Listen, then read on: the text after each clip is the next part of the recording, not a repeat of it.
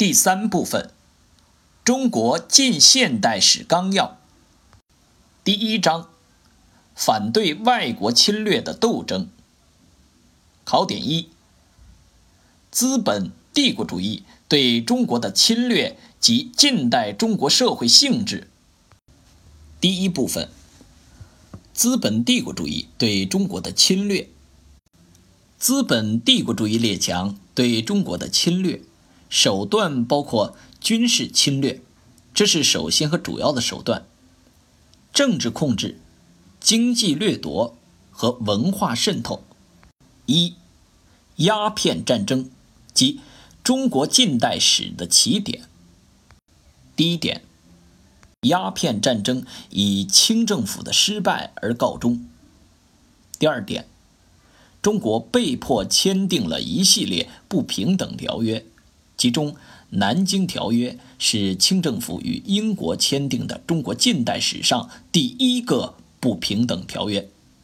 第三点，通过这一系列不平等条约，英国等西方列强在中国攫取了大量侵略特权。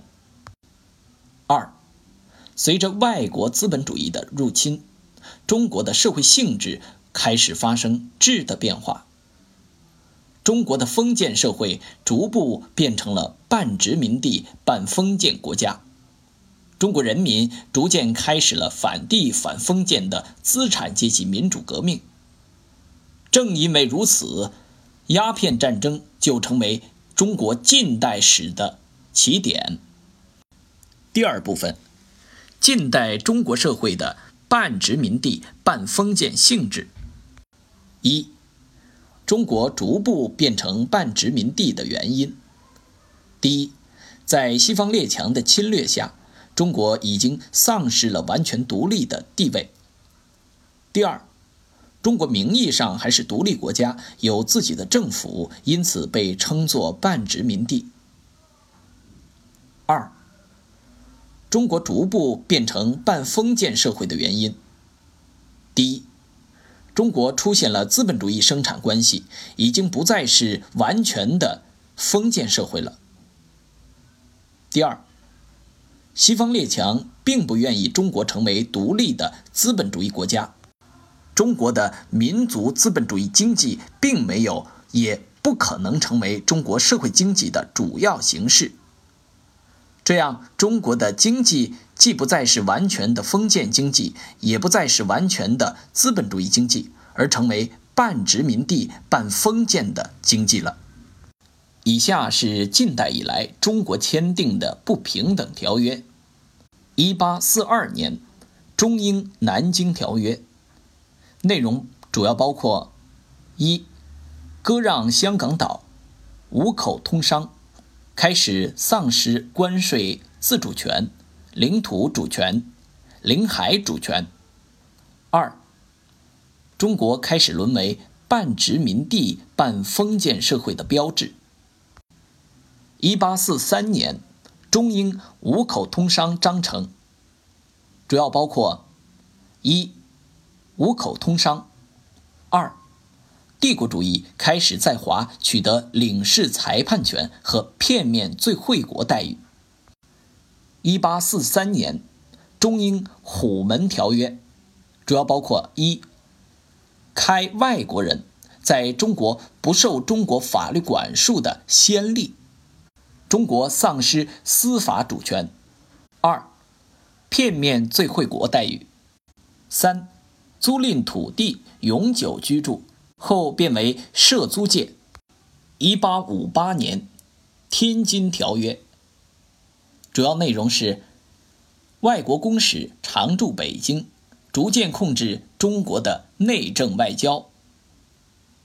一八九五年，《中日马关条约》主要内容有：一、割让台湾岛、澎湖列岛及其附属岛屿；二、允许外国人在中国投资办厂，商品输出向资本输出的转变。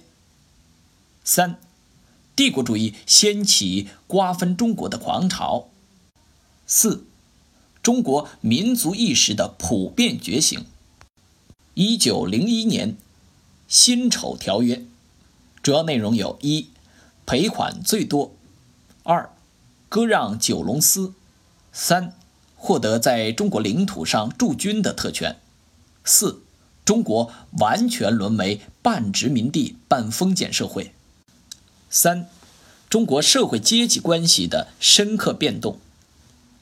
第一点，旧的阶级的变化。第一，地主阶级出现了一批官僚地主和城居地主，一部分地主转化为资本家。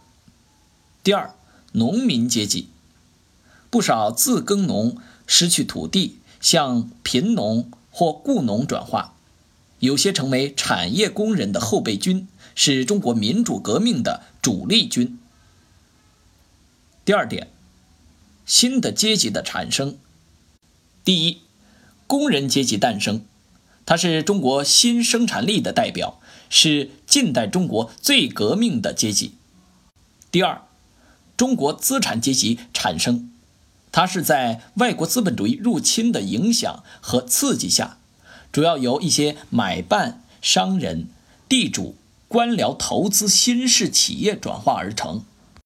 中国资产阶级的来源不同，构成比较复杂，其中有一部分是官僚买办资本家，另一部分是民族资本家。第三部分，近代中国的主要矛盾和历史任务。近代中国的两对主要矛盾包括帝国主义和中华民族的矛盾及民族矛盾，以及封建主义和人民大众的矛盾及阶级矛盾。这两对主要矛盾的相互关系是两对主要矛盾是相互交织的，而帝国主义和中华民族的矛盾是最主要的矛盾。近代中国的两大历史任务，分别是争取民族独立、人民解放，以及实现国家富强、人民富裕。它们之间的区别是，两大历史任务的主题、内容、实现方式都不一样。其中的联系是，前一个任务为后一个任务扫除障碍，创造必要的前提；后一个任务是前一个任务的最终目的和必然要求。拓展与点拨：一，在中国，资本主义经济始终没有成为社会经济的主要形式。二，中国工人阶级最早出现在十九世纪四十至五十年代外国资本主义在华企业中，因此它是先于中国的资产阶级而产生的。